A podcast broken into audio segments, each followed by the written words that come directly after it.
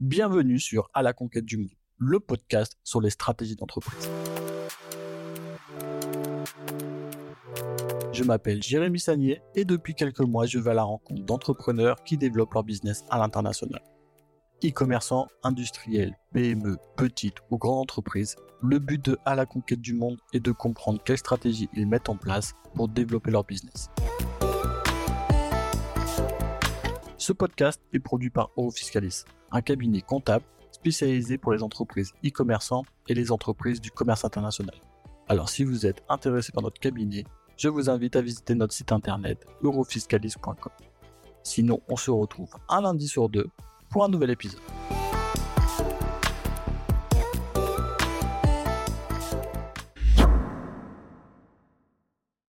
Alors bonjour, bah, je m'appelle Ismaël Gould. Euh, je suis le fondateur et le président du groupe euh, Anycommerce.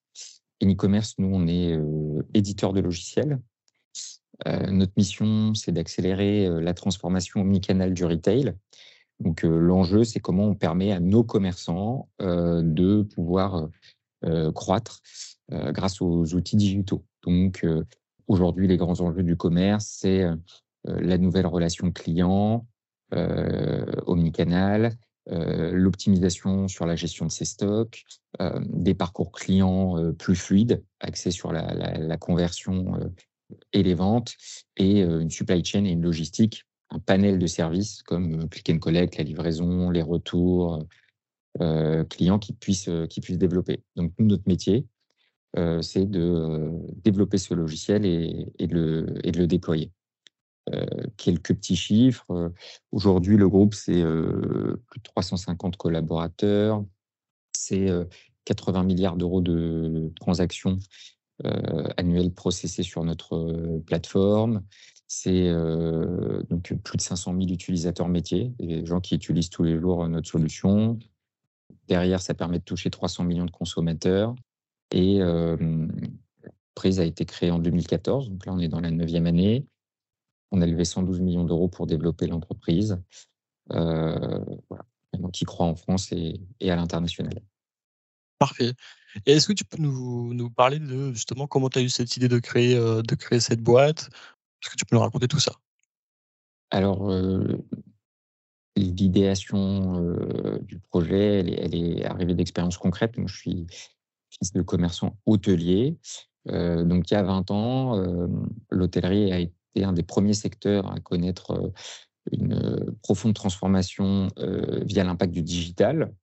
Aujourd'hui, c'est plus de 80% du chiffre d'affaires qui se fait en ligne hein, pour la résa d'un hôtel, que ce soit via des plateformes ou, ou en direct. Et donc, dedans, j'ai voulu apporter ma brique en développant les outils qui permettaient d'aller bah, déjà d'être identifié en ligne, de ensuite présenter son offre en ligne, de la commercialiser, de la vendre, d'avoir des relations avec ses clients et ensuite délivrer son business. Donc c'est par cette expérience familiale que j'ai découvert qu'il manquait des outils pour permettre au, commerce de, se développer. Il y avait des solutions qui permettaient de faire du e-commerce, mais il n'y avait pas de solution qui permettait de faire de l'omnicanalité, donc à la fois de gérer son point de vente et ses ventes, ses clients et ses stocks sur l'ensemble l'ensemble des canaux. Et tu as commencé, as commencé tout seul à développer ou tu t'as pris une équipe? Ça s'est passé comment? Alors au début, effectivement, lancer le. Il faut toujours, faut toujours s'entourer et réunir des gens autour du projet. donc, ouais, lancement du projet. J'ai Eric, notre CTO, qui nous a rejoint, qui est toujours là, qui, avec, qui s'est associé pour qu'on puisse développer l'entreprise. derrière, le recrutement des premières équipes tech, relations clients, des gens comme Roxane, qui est notre secrétaire général, qui nous a permis aussi de structurer toute la partie contractuelle, entreprise, développement. Et ensuite, on a ramené des, des, experts dans chacun des secteurs, que ce soit la vente ou les opérations. Là, depuis un peu plus de deux ans et demi, il y a Jean, le directeur général, qui nous a, nous a rejoint.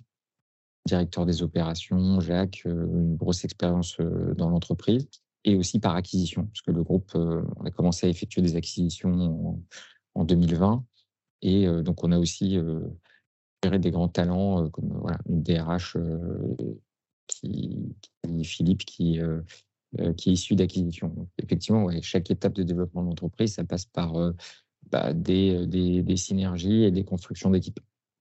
Et ce qui m'intéresse aussi, est-ce que tu avais des, des, compétences pour créer cette technologie, ces logiciels, ou bah, tu t'es dit, bon voilà, moi j'ai cette vision, j'ai cette idée, et du coup je m'entoure après de personnes qui savent le faire?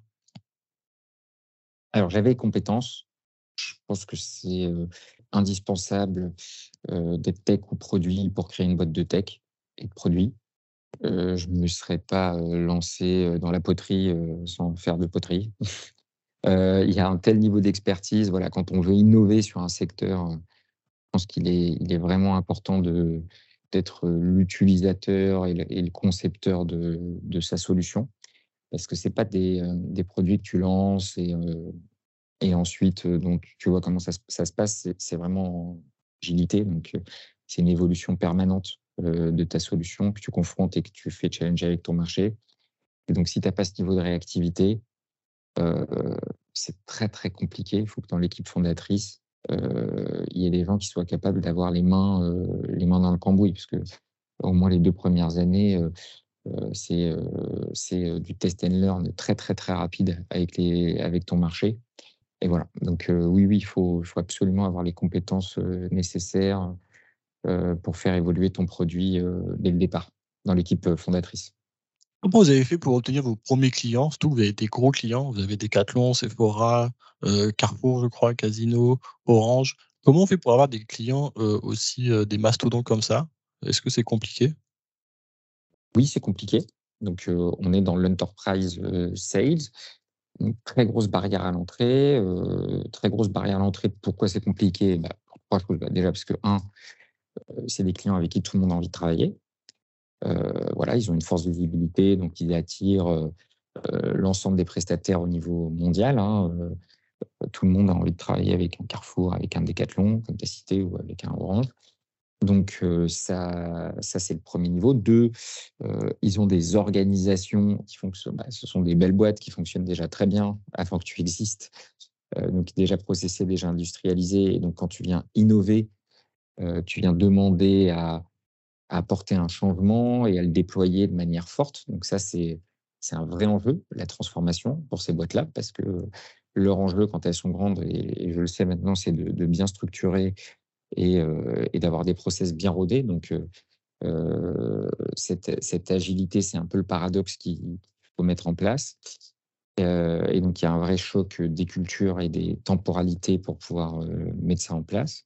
Et il y a aussi pour eux une gestion du risque, parce que bah, quand tu lances ton entreprise sur des solutions, nous on est sur des applicatifs qui sont quand même assez critiques hein, envers des encaissements, des flux financiers. Enfin, si on ne fonctionne pas, ils n'encaissent pas.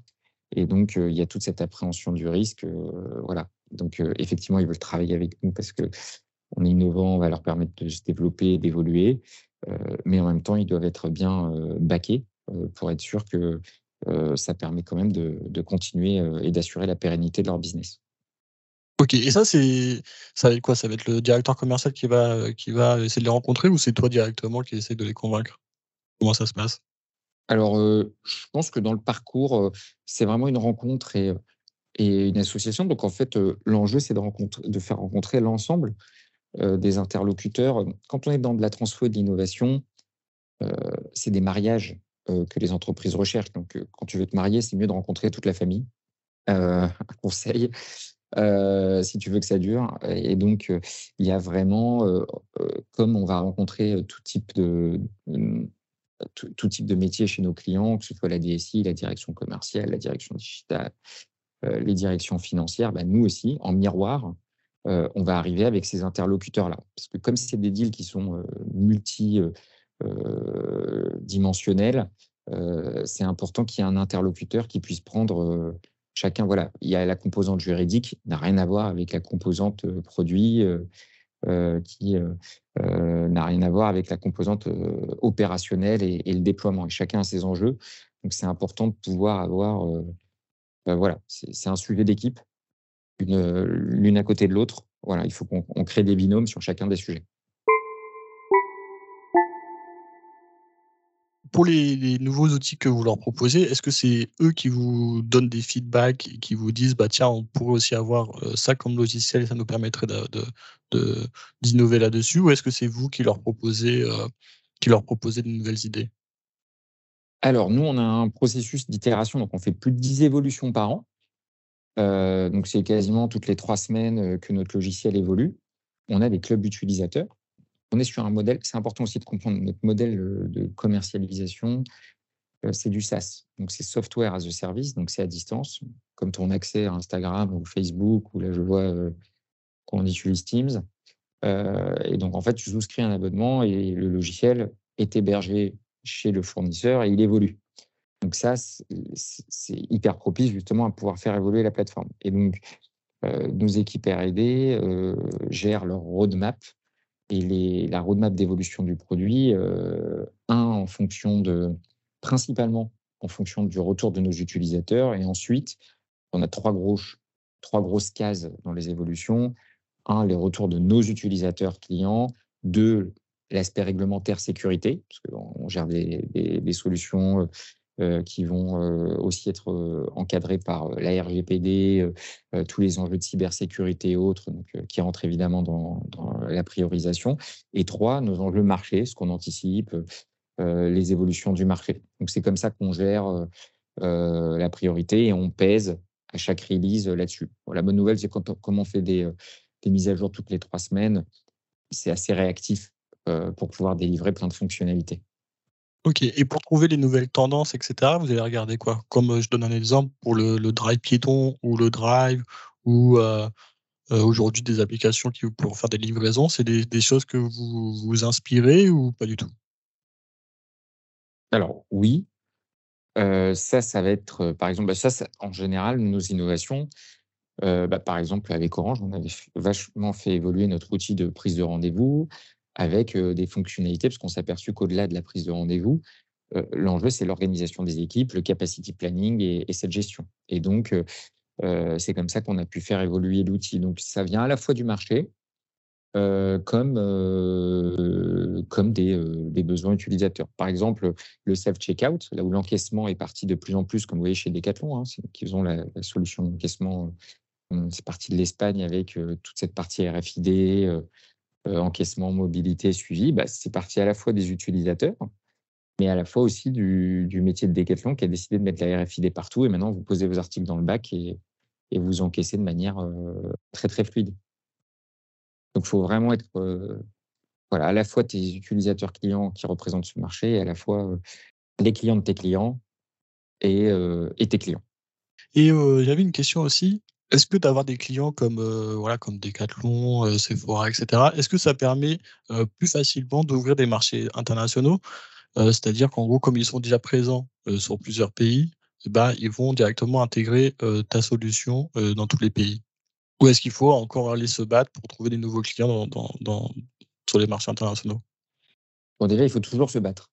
Voilà, c'est. J'ai donné l'exemple du mariage. Je pense que c'est le bon, le bon exemple c'est une, co-construction permanente, la relation. Il n'y a jamais euh, euh, Simon Sinek qui faisait la différence entre le niveau de bataille finie et bataille infinie. Euh, et beaucoup de gens d'ailleurs échouent parce qu'ils ont l'impression que ce sont des batailles finies. Je vais faire ça et ensuite ça va être magique. Non, la relation compte, c'est une bataille infinie. Infinie, bah, déjà parce qu'on est en face d'un marché qui évolue tout le temps, on a des organisations qui évoluent en permanence et on a euh, des niveaux de décision et de priorisation qui vont changer. Donc déjà, euh, jamais. Ensuite, pour répondre à ta question sur l'accessibilité internationale, oui, euh, ça t'aide indéniablement pour trois raisons. La première, c'est la notoriété. Effectivement, quand tu travailles sur un carrefour, même si tu travailles déjà avec un carrefour en France, évidemment, tu es crédible. déjà parce que ça te donne une notoriété internationale. Voilà, ce sont des clients qui ont une notoriété forte. Deux, oui, parce qu'ils ils vont te présenter à des filiales, mais ça dépend des organisations. Par exemple, un décathlon, c'est décentralisé. Chaque pays fait ce qu'il veut. La Corp a comme projet vraiment de, de fournir des solutions métiers, d'accompagnement, mais chaque pays, doit, chaque pays doit être autonome pour pouvoir choisir et déployer ses solutions.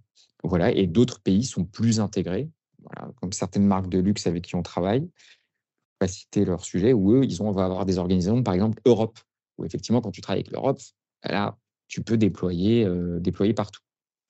Et justement, est-ce que vous avez vu des différences de besoins entre la France ou d'autres pays en Europe ou dans le monde pour les solutions de logiciels?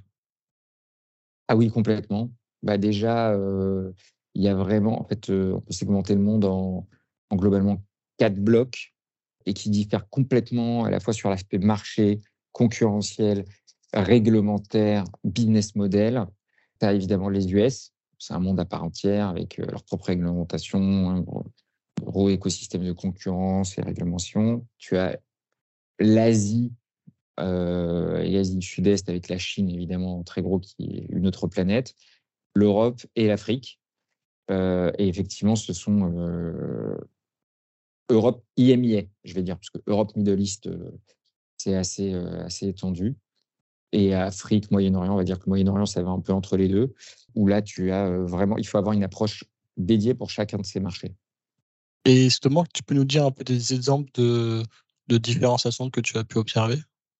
Bah Déjà, j'ai, comme j'ai évoqué, la RGPD, qui ne s'exprime pas de la même façon dans chacun des pays. deuxièmement, les moyens de paiement.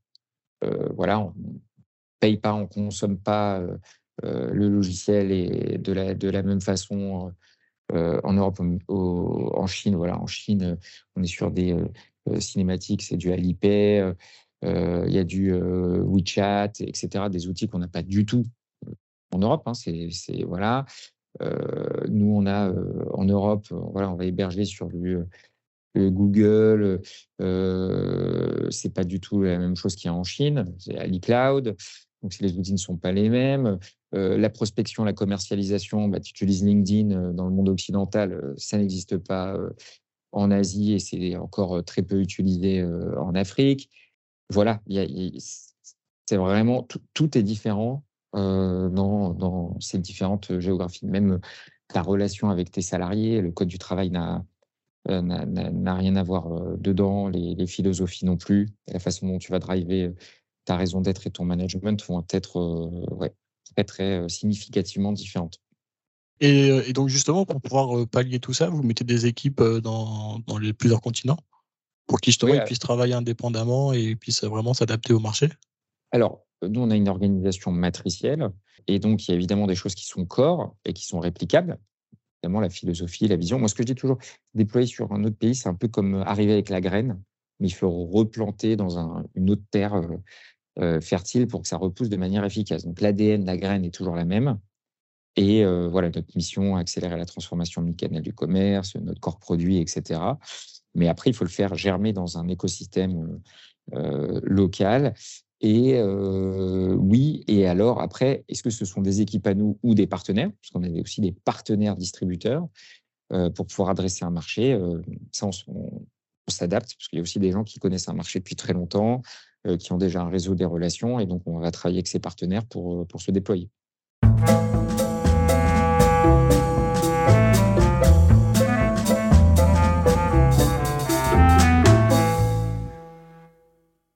Et justement, est-ce que tu peux nous donner des conseils un petit peu pour euh, essayer de comment on fait pour aborder un, marché précis, un pays précis? Comment c'est quoi votre stratégie? Alors, euh, on a tout un, framework, un template de d'approche d'un marché. Euh, donc, effectivement, l'idée, c'est de se dire, OK, qu'est-ce que qu'est-ce qu'est cette graine Qu'est-ce qu'on isole sur nos basiques et qu'on a envie de répliquer? Quels sont nos objectifs court, moyen, long terme? Donc, on fait toujours un BP à, 5 ans, donc 1, 3, 5 ans, mais très clair, mensualiser mois par mois ce qu'on veut obtenir.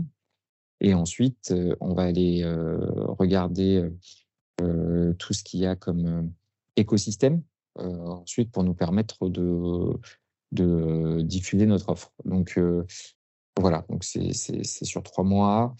ça nous permet de faire une analyse de marché très claire pour pouvoir s'adapter, qui sont euh, les bonnes alliances, euh, les bonnes alliances qu'on peut euh, dresser, tous les accélérateurs qui peuvent nous permettre de, de, déployer sur le marché. voilà, ça c'est c'est comme ça qu'on va adresser un pays. Est-ce que, est-ce que votre solution est adaptée aussi pour des, des TPE ou, ou c'est vraiment uniquement pour, pour des gros groupes? Donc pour le moment, on est complètement adapté pour les, grands groupes, mais on a commencé, on a quelques centaines de, petits commerces, justement, pour. on commence maintenant à euh, maintenant qu'on a fait les gros investissements R&D, que ça marche pour plus de 80 000 points de vente euh, de, grandes enseignes, on a fait, on a packagé une offre euh, pour des petits commerces pour leur permettre de bénéficier justement de toutes ces grandes solutions pour eux. Et est-ce que tu peux nous dire un petit peu votre canal d'acquisition client, si il y en a plusieurs?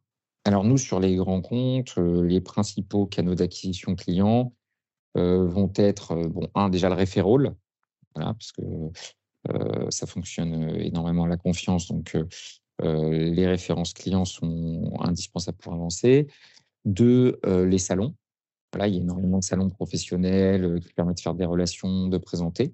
Et trois, les réseaux de partenaires, parce que nous, on est un logiciel, on vit au travers de matériel, il y a des boîtes de conseils, il y a de l'expertise autour de ça et qui permet de présenter notre offre. Et ça, c'est des, canaux que vous pouvez dupliquer aussi dans d'autres pays?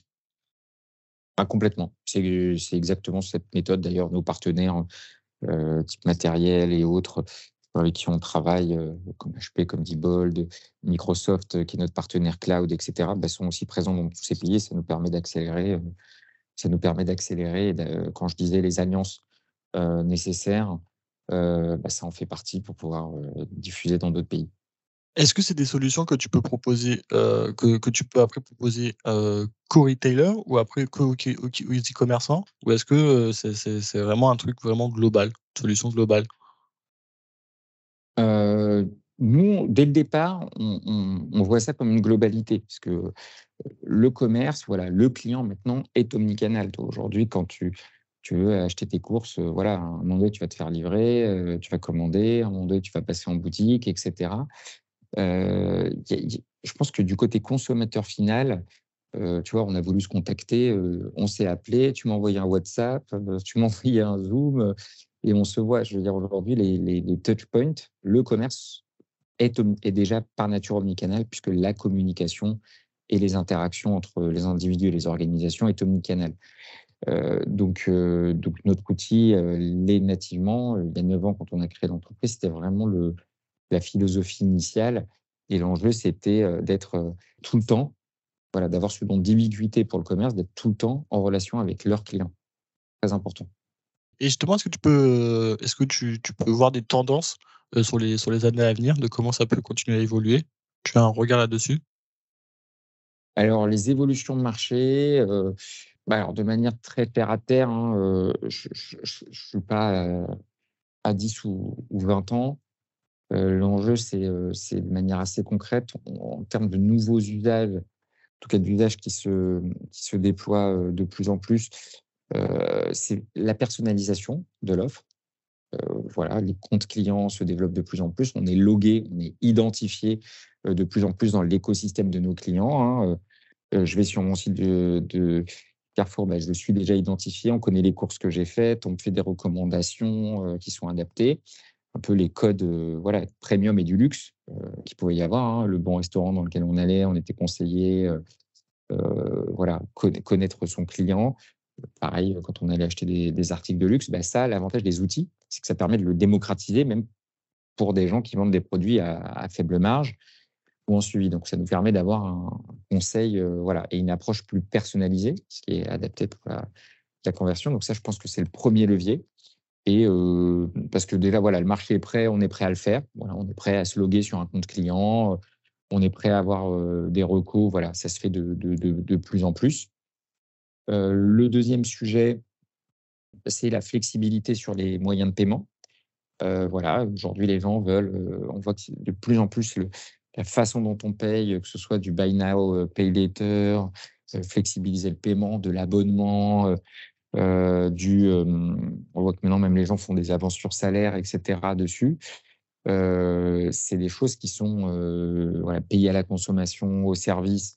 On le voit hein, dans les usages maintenant, de moins en moins de gens achètent leur voiture, hein, ils la louent, ils la mettent en place. Donc je pense que ça, là, ça va être, c'est un, très fort levier qui impacte, qui impacte le commerce. Hein, donc, mixer de l'abonnement en plus avec de la vente, de la vente classique, etc.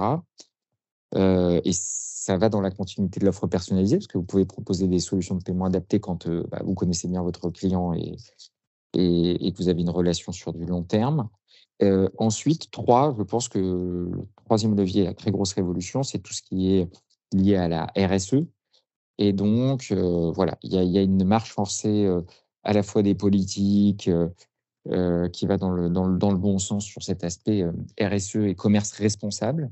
Et donc, grosse tendance à, à, développer des parcours et des services autour de, l'aspect responsable. Voilà, la seconde main, la reprise de, d'articles, la réparabilité, la durabilité, voilà, l'inverse de l'obsolescence programmée sur les produits, ce côté cycle court, production, zéro carbone, tendance très forte, qui doit converger avec le, paradoxe de l'inflation et qu'on subit tous et de la baisse du pouvoir d'achat. Voilà, mais, nos amis Taylor trouve, voilà, trouve, arrive à créer des offres là-dedans et je pense que c'est ce qui permet de, de, générer de la croissance pour les années à venir. Et est-ce que justement un logiciel unicanal permet de déployer les salariés peut-être sur du conseil ou sur de l'accompagnement client que comme à l'époque qui était quelqu'un en caisse ou qui devait gérer ses stocks Est-ce que ça permet aussi ça comme logiciel? Oui, on est complètement dedans. L'enjeu, c'est nous voilà, on voit la techno comme un formidable outil. Enfin, je veux dire, voilà, Excel n'a pas retiré de la valeur au comptable. Au contraire, il lui a permis de faire plus de choses. Et en fait, une caisse avant où la personne passait son temps à scanner et à taper des articles, nous, on pense qu'il y a plus de potentiel à aller chercher chez les, chez les aux US, euh, on appelle ça les sales associates. Je trouve ça beaucoup plus smart euh, que chez nous. On va avoir des rôles plus euh, caissiers, magasiniers, etc. Les store associates, voilà, ce sont des gens qui sont partie prenante, qui sont là pour faire du business et qui sont incentivés aux chiffres du point de vente et qui vont faire ce qu'il faut pour rendre le client content. Et voilà, parce qu'un client content, c'est un client qui dépense et, un client qui dépense, c'est un point de vente qui, qui conserve mieux ses employés sur du long terme. Donc tout le monde est gagnant le cercle vertueux. Donc, vraiment permettre aux outils de permettre aux gens de se concentrer vers plus vers ce qu'ils sont, quoi, de l'humain, de la relation humaine, du conseil, de l'expertise. Voilà, moi, en plus que ce soit mon client, moi, je suis un superbe fan et extraordinaire client de Decathlon. Voilà, je, vais parce que je vais rencontrer des passionnés, des experts de chacun des sports que j'ai envie d'essayer et je vais avoir des conseils et des produits adaptés à ça. Et ça, c'est ça qui est formidable. Pourquoi? Parce que maintenant, la caisse, bah, chez les Decathlon, il n'y a plus personne, tu passes, t'encaisses, et on a, on a fait le travail techno, euh, justement, pour fluidifier ce parcours, et on, et on permet aux, gens de passer vraiment du temps dans, dans, ce qui est intéressant, euh, quand tu cours, la bonne basket et autres. Voilà, passer ce temps-là, qui est beaucoup plus utile pour le client et, pour, euh, et plus valorisant aussi pour l'équipier. parce que ça, en tout cas, c'est pas la techno qui va, qui va le remplacer voilà, le bon conseil euh, quand on t'explique que ta cheville euh, doit courir ou pas. Euh, il y a quelques années, avant que qu'on fasse plus confiance à, un outil que un vrai humain en face de nous pour, pour discuter, que ce soit dans l'alimentaire ou, ou dans l'habillement ou dans l'électronique. La Fnac aussi, qui est un de nos super clients. Bah voilà, c'est aussi génial quand tu veux acheter soit un produit électronique, avoir les bons conseils, euh, les bons leviers, la bonne expertise. Euh, voilà. la FNAC, ils ont commencé, c'est formidable. Enfin, leur expertise sur les livres, tu, parles à un passionné de livres. Tu vas te donner les bons conseils, c'est pour ça que tu y vas. Et justement, j'ai aussi une question. Euh, vous faites des acquisitions d'entreprises. Et quels sont les, critères que, tu sélectionnes pour justement savoir si c'est une bonne acquisition ou pas? Comment ça se passe? Alors, trois critères. Le, premier, bah, la complémentarité, parce que c'est important une acquisition d'entreprise, c'est un mariage. Euh, euh, et donc, euh, voilà, on, analyse l'enjeu de, la complémentarité. Donc, la question, c'est est-ce que tu achètes l'entreprise pour c'est un concurrent pour acquérir des parts de marché ou avec une solution pour compléter ton offre? déjà, bien savoir le pourquoi tu fais les choses. Avoir la, bonne direction. Et ça, avant même toute analyse de chiffres, autres de marché. Voilà, se dire voilà, je, je vais assembler comme des Lego. Hein, ce qu'on faisait quand on était petit, il y avait le truc logique, tu vas mettre un Lego dans un autre. Pourquoi? Et donc, ça, c'est très instinctif de se dire voilà, est-ce que les entreprises sont complémentaires et est-ce que ça va créer de la valeur de les rapprocher? Parce que c'est ça. Sinon, après, il y a plein d'autres façons de travailler avec des entreprises. Hein. La relation client-fournisseur, il peut y avoir des joint ventures, il peut y avoir une offre commune, il peut y avoir de la distribution. Je veux dire, l'acquisition, ce n'est qu'un moyen de travailler ensemble. Voilà, mais travailler ensemble, on n'achète pas une entreprise parce qu'on veut travailler avec elle. On achète une entreprise parce que il y a une complémentarité évidente à rapprocher les deux entités. Voilà, c'est ça le, ça c'est le sujet numéro un. voilà, marché, marché business, parce que sinon il y a plein d'autres façons de travailler avec une, boîte. Et nous, des partenaires, on a fait l'acquisition de, plusieurs entreprises, mais on a des dizaines de partenaires et qui demain il n'y a, a, aucune logique complémentaire à faire, à faire, à faire une acquisition avec eux, ni dans un sens ni dans l'autre. Donc, donc ça, c'est le premier sujet, c'est cette complémentarité de se dire que demain, voilà, il y aura une unité de groupe, voilà, de décision d'intérêt capitalistique et autres. Le deuxième sujet, c'est évidemment les équipes. Voilà, il faut que les cultures soient compatibles ou puissent le devenir, parce que c'est pas grave si les cultures sont pas les mêmes. Il faut discuter avec les gens initialement, parce qu'elles peuvent venir de l'ancien actionnaire de, l'entreprise. Hein mais les gens dans l'entreprise peuvent avoir une volonté d'évoluer vers une nouvelle culture. Donc ça, c'est très important. Et ça, c'est de l'humain. C'est du one-to-one. Il faut aller boire des cafés, il faut aller discuter, il faut manger avec chacune des personnes. On est dans du, concret. Et le troisième sujet, c'est leurs chiffres, leurs clients. Il faut, il faut créer de la valeur parce que voilà, on est dans, dans le monde de l'entreprise. Et donc, c'est important de, se dire, voilà, cette opération va créer de la valeur. Euh, je vais acheter 100 euh, pour que ça vale 120 euh, la première année, 150 la deuxième et 200 la troisième. voilà, c'est un peu les trois, les trois questions essentielles. Après, on a tout un framework avec des centaines de, checklists à vérifier pour, que, pour objectiver tout ça.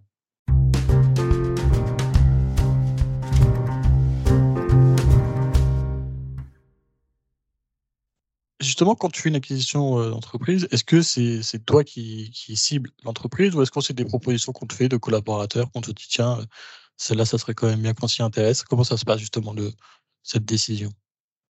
Alors, on est euh, complètement ouvert sur notre marché, une boîte familiale, innovante, euh, en très forte synergie avec son écosystème. Donc, ça vient de partout. Ça vient de nos clients qui peuvent nous dire ah bah, il y a telle boîte, je pense qu'il y a des choses à faire ça vient de nos partenaires.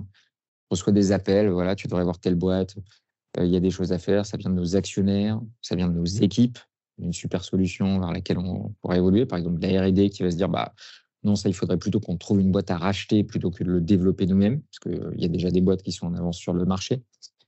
Euh, ça vient aussi de banques d'affaires, hein, euh, aussi tout un écosystème financier, des entreprises, voilà, des banques d'affaires qui cherchent à, associer des belles boîtes et à créer de la valeur comme ça. Euh, non, non, il y a un écosystème qui est assez riche euh, et dynamique. Euh, parce que comme c'est assez financiarisé, il y a des levées de fonds, il y a des sujets. Donc voilà, et, comme en général, ça crée de création de valeur, une opération M&A, il y a beaucoup de, beaucoup de gens qui sont incentivés à le faire. Et est-ce que, j'ai une dernière question, après je te, laisserai tranquille. Je suis ravi, non, hyper pertinent, donc je suis très content de répondre. Euh, tu vois, Bernard Arnault, euh, depuis 30 ans, il fait à peu près trois acquisitions par an pour développer son groupe.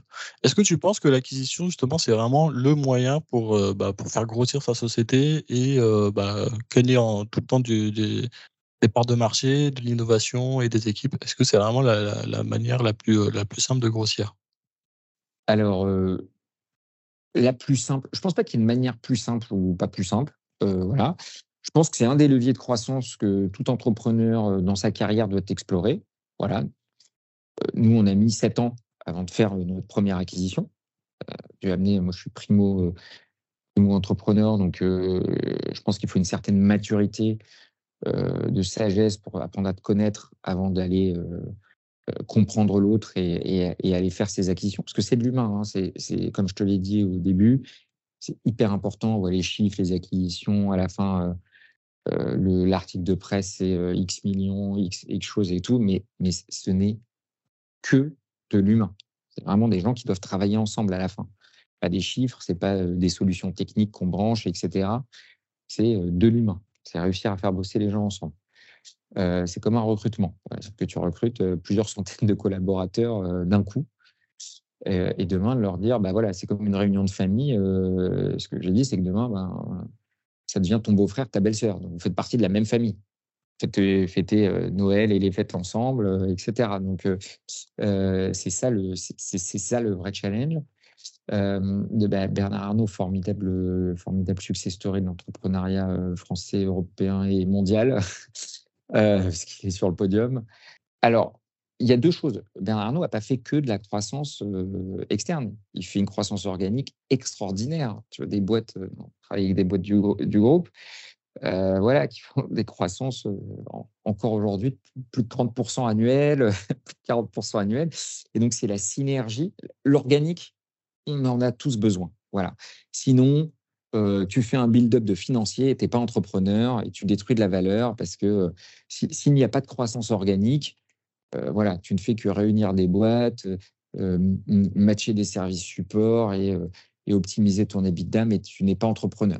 J'espère que là, notre audience, euh, on s'adresse plus à des entrepreneurs et voilà, et, pas à des build-up ou, euh, ou euh, pure financiers. L'enjeu, c'est vraiment de se dire voilà, comment je vais créer de la valeur parce qu'il a créé LVMH, il a créé un monde du luxe, il a créé un marketing de désir, il a créé voilà, un ensemble de codes pour bah, à la fois du rêve euh, pour les gens euh, comme toi et moi, et à la fois euh, des codes pour les ultra riches, les mondes du luxe, etc. certaines stars, enfin, je veux dire, derrière cet LVMH, il y, a, un ADN, une philosophie derrière, ce, derrière ce groupe. Il y a des moments de vie exceptionnels, des produits exceptionnels. Enfin voilà, il, y a, y a, a réinventé le, la notion de luxe. Et après, évidemment, il, a fait de la, la, croissance externe. Mais il y a de la croissance organique et je pense que sa priorité, euh, c'est la croissance organique de chacune de ces unités. Donc tu ne peux acheter, enfin moi par exemple, quand je te disais les, complémentarités, on ne cible que des boîtes qu'on peut faire grandir. Donc il faut qu'il y ait de la croissance euh, organique euh, dans, ces entreprises. Et c'est ce qu'on a réussi à faire. Toutes les acquisitions, on a réussi à développer leur rentabilité leur chiffre d'affaires. et ça, c'est sujet numéro un. Quand je disais complémentarité, c'est très important parce que quand tu es entrepreneur, ton métier, c'est de faire grandir les boîtes. C'est de les faire évoluer. Et donc, donc voilà. Donc, oui, des acquisitions, ça peut te permettre d'accélérer. C'est une, méthode d'accélération, mais au service de la croissance organique. Voilà. La croissance organique doit rester le sujet numéro un de tout entrepreneur. Et la croissance externe est un relais et on ne doit cibler que des entreprises que l'on va pouvoir faire grandir. Très bon point de vue. Alors, j'ai encore une dernière question, je suis désolé parce que ça, m'intéresse euh, beaucoup. Avec plaisir. Euh, concernant les levées de fonds, euh, est-ce que tu aurais des, conseils un peu à, donner aux auditeurs justement sur bah, comment gérer une levée de fonds, quel est le curseur à avoir justement Voilà, tu peux nous, parler de ça. Alors, c'est un peu large. Il y a autant de levées de fonds qu'il y a de boîtes différentes. je serais ravi s'il y a des auditeurs qui veulent me contacter sur LinkedIn euh, puisqu'on m'a aidé, donc euh, avec, avec plaisir, de manière, euh, de manière totalement bienveillante, faire un feedback pour pouvoir donner un avis, parce qu'il faut. Il n'y a jamais une vérité, hein, voilà, mais donner juste un avis qui pourrait peut-être faire progresser une équipe dessus, avec plaisir, je le fais beaucoup. Donc voilà, donner un avis sur une levée de fonds, soit les chiffres, le timing, l'objectif, l'allocation des dépenses, avec qui, comment, quel niveau de pacte, etc. Enfin, tellement de choses. C'est un événement de vie euh, entrepreneurial tellement structurant, tellement important. Euh, bah déjà, ce que je te dis là, c'est déjà un feedback, c'est de se dire voilà, il n'y a pas de manuel euh, de la levée de fonds parfaite. Il y a un ensemble de points d'attention et de questions à se poser pour bien exécuter sa levée de fonds. Et donc, la base de, tout ça, c'est de se dire, OK, déjà, c'est quoi une levée de fonds? Parce que je vois beaucoup d'entrepreneurs qui se disent, bah, je vais lever des fonds, mais on est dans le comment, mais on n'est pas dans le quoi. Euh, euh, parce qu'aujourd'hui, euh, on a l'impression que c'est le parcours. C'est le parcours classique, c'est je lance ma boîte, je réunis une équipe, j'organise ou pas un MVP, euh, je fais mon analyse de marché, euh, je lève des fonds, je commercialise, euh, je relève des fonds, etc. Pas du tout. Il y a plein de modèles. Il y a des superbes boîtes. Moi, Vert Familial, on a développé plusieurs hôtels sans jamais de levée de fonds. On fait éventuellement de la dette bancaire quand on a fait des acquisitions et pour se développer. La levée de fonds n'est pas du tout, c'est un des outils de développement. Et, donc là, si je, peux éclairer nos, auditeurs, c'est de dire à quoi globalement une levée de fonds doit servir Parce que je pense que c'est ça la vraie première question, parce que je vois plein de gens qui disent bah, bah, Ouais, maintenant, cette année, mon objectif, c'est de lever des fonds. Eh, non, ton objectif, je le répète, c'est la croissance organique, c'est d'être au service de tes clients et, de ta mission. Et euh, une levée de fonds n'est qu'un moyen pour y arriver. Ça, c'est Mais les gens me répondent Oui, mais sans cette levée de fonds, je ne peux pas. Oui, ça s'appelle un moyen pour y arriver. Voilà. Donc, euh, euh, comme euh, voilà, tu prends le train pour aller, pour aller à Londres. Ton but, c'est pas de prendre le train. Ou alors, tu es fan de train, mais du coup, que tu ailles à Londres ou à Poitiers, on s'en fout. mais, mais dans ce cas-là, tu es fan de train. Et ça, c'est dangereux pour l'entrepreneuriat, parce que l'entrepreneuriat, ta mission, c'est de faire grandir ton entreprise et, et ça, passe par la satisfaction de tes clients. Donc, le pourquoi d'une levée de fonds, voilà, une levée de fonds, ça répond à quoi? Ça répond à un besoin les, critères principaux de financement, vraiment, pour faire croître son entreprise. C'est ce que je dis toujours, parce que je vois par exemple des boîtes, on me dit je vais lever un million, je suis pas sur une valeur de 4 millions, génial. Et ensuite, on me présente un business plan où la boîte, à 5 ans, elle vaut 4 millions. Je dis, mais enfin, tu dois prendre de l'argent, c'est une sorte de dette vis-à-vis -vis de tes actionnaires où tu dois générer de la valeur. Donc, une levée de fonds, ce n'est pas fait pour l'entreprise. Déjà, c'est comme tout deal, il faut voir les intérêts des deux hein, si on veut que ça se passe bien. Et donc, c'est un besoin de financement maintenant, mais pour développer ton entreprise et générer de la valeur. Euh, à date, donc là, on est en, été 2023, euh, le TRI, le, taux de rentabilité, euh, voilà, minimum. Après, ça dépendra du niveau de risque. effectivement, quand on investit dans une boîte très rentable, etc., c'est pas la même chose, mais globalement dans le, dans le monde de la techno et des investissements euh, un peu early, on va aller chercher 15-20% de rentabilité annuelle. Donc, c'est-à-dire que si tu dis à la personne, voilà, là, je vais prendre ton argent, on va s'associer, je vais financer euh, pour le mettre dans ma boîte qui vaut 100, eh ben, il faut que la boîte puisse valoir 115, 120 euh, l'année d'après, ensuite 144, parce que 1,2 fois euh, la, valeur d'avant euh, euh, l'année d'après, etc., etc. Et donc 1,2 puissance exposant le, nombre d'années de développement. Donc en fait, bah, plus ça dure longtemps pour le cashback, plus le ROI il est, important, comme la rentabilité immobilière, etc. Et donc ça, c'est ça une levée de fonds. C'est un besoin de financement à un temps T, pour générer une valeur à un temps T plus N. Cette valeur, principalement, évidemment, pour ton actionnaire, puisque c'est lui qui te finance, donc tu, dois le convaincre dessus. Et donc, ça doit répondre à ça. Ça ne doit pas répondre à lancer un produit, ça ne doit pas répondre à payer des salaires, ça ne doit pas répondre à, à, une étape de développement de l'entreprise. Non, une levée de fonds, c'est un autre mécanisme de financement que, de la dette, mais ça reste un mécanisme de financement. Et donc, tu as des investisseurs qui, eux, veulent avoir un retour sur investissement. Et tu as des entreprises qui euh, présentent un plan en disant bah, Moi, je vais faire fructifier cet argent là-dessus, sauf que, en fait, euh, ça passe par euh, non la détention d'un titre obligataire, mais l'acquisition de société, de titres de société pour pouvoir se développer. Donc, ça, voilà, ça, c'est le, premier sujet. Et voilà, ça reste du business. Et voilà, comme quand un client vient acheter ta solution, bah, tu vas lui expliquer pourquoi il vient acheter ta solution. Bah, quand un actionnaire vient acheter ton equity que tu vas créer, parce que c'est ça une levée de fonds, tu crées des actions et tu les vends à ces actionnaires pour qu'ensuite ils les revendent plus cher. Et ben c'est ça l'histoire qu'il faut qu'il faut écrire. D'accord, donc plus, plus essayer de raconter, la la rentabilité que réellement, à quoi on va s'en servir, quoi. Heu, non, bah, heu, non, non, ça va, la l'usage des fonds, c'est un prérequis indispensable. C'est indispensable l'usage des fonds, mais ça, ça fait partie du plan, ça tout le monde le fait. Heu, par contre, ouais, d'expliquer, faut faut vous dire un truc, c'est quand vous levez des fonds, l'actionnaire, lui, en face, il dit, «OK, quel est mon niveau de risque et combien je vais récupérer à la fin?» bah, ce qui est normal, en fait. En fait, les gens oublient de se mettre à la place. Je pense que si toi, Jérémy, tu veux investir dans une boîte, OK, elle est cool, c'est sympa, j'ai envie de les aider, c'est sympa. Ça, c'est le côté émotionnel et reptilien, de l'approche. Des êtres émotionnels, donc évidemment, on va vers des choses, surtout dans ces mécaniques-là, on n'est pas contraint d'investir, donc on veut le faire avec du plaisir, donc ça, c'est indispensable. Mais à la fin, tu le feras. En fait, tu mettras de l'argent dans cette boîte plutôt que, sur ton assurance vie ou ton compte épargne ou, ou sur l'achat de ta résidence principale ou d'investissement locatif parce que tu te dis que tu vas obtenir un rendement le ratio rendement-risque, heu, sera intéressant pour que tu puisses y aller et c'est comme ça que réfléchissent les investisseurs, que ce soit particuliers ou ou pros.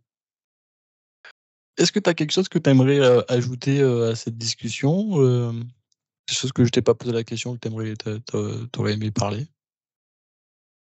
On a fait le tour de notre, heu, on a fait le tour de notre marché, bah, je je répète, notre mission accélérer la transformation, omnicanal du commerce. Donc, heu, voilà, notre métier, c'est le retail. Heu, nos équipes, effectivement, s'il y a des talents qui veulent nous rejoindre, on sera avec plaisir et on est ouvert à tout type de de partenariat parce qu'on a un écosystème qui est, qui est assez large et assez riche et c'est aussi ça qu'on apprécie beaucoup, pouvoir rencontrer notre, notre écosystème, des expertises dans des nouvelles technologies qui nous permettent de de développer de nouveaux parcours. L'année dernière, on a fait des partenariats avec des entreprises blockchain, heu, qui ont créé énormément de valeur, heu, des entreprises d'IA, notamment de la computer vision qui ont permis de créer beaucoup de valeur. Donc ça, heu, ravi de travailler avec notre, notre écosystème. Ça, c'est des choses que tu t'intéresses, crypto-monnaie, l'IA et cetera? C'est des choses que tu peux après intégrer dans ton entreprise ou ça reste, plus, personnel? Alors, nous, alors j'ai dit blockchain, j'ai pas dit crypto-monnaie. Ah oui, pardon.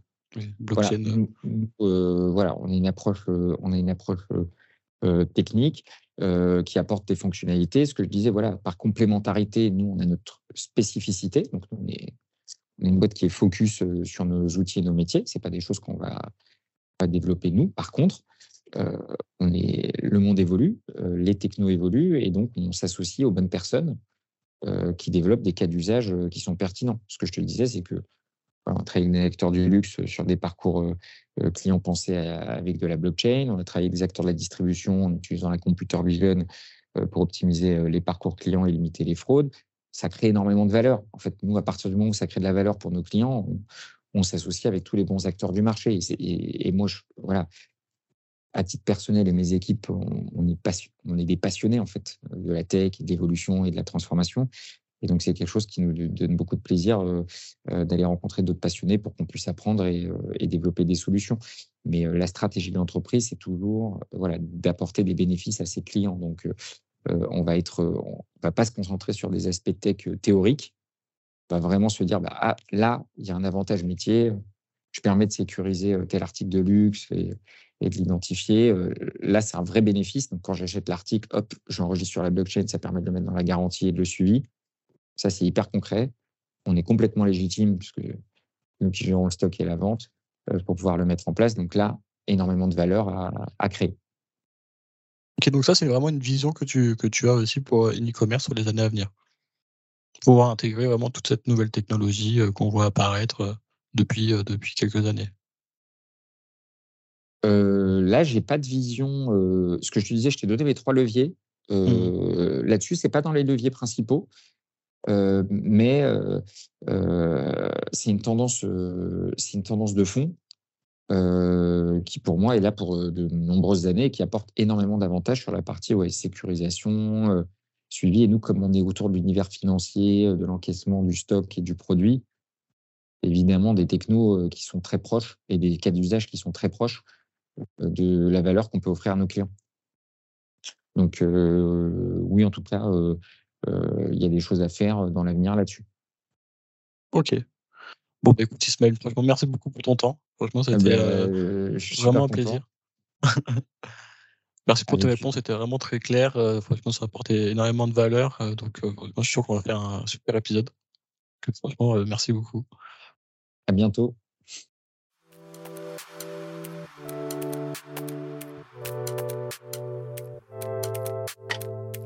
Merci d'avoir écouté cet épisode. J'espère qu'il vous a plu. Si vous souhaitez nous soutenir, vous pouvez vous abonner sur votre plateforme favorite et mettre 5 étoiles sur Apple Podcast et Spotify. On se retrouve dans 15 jours pour un nouvel épisode.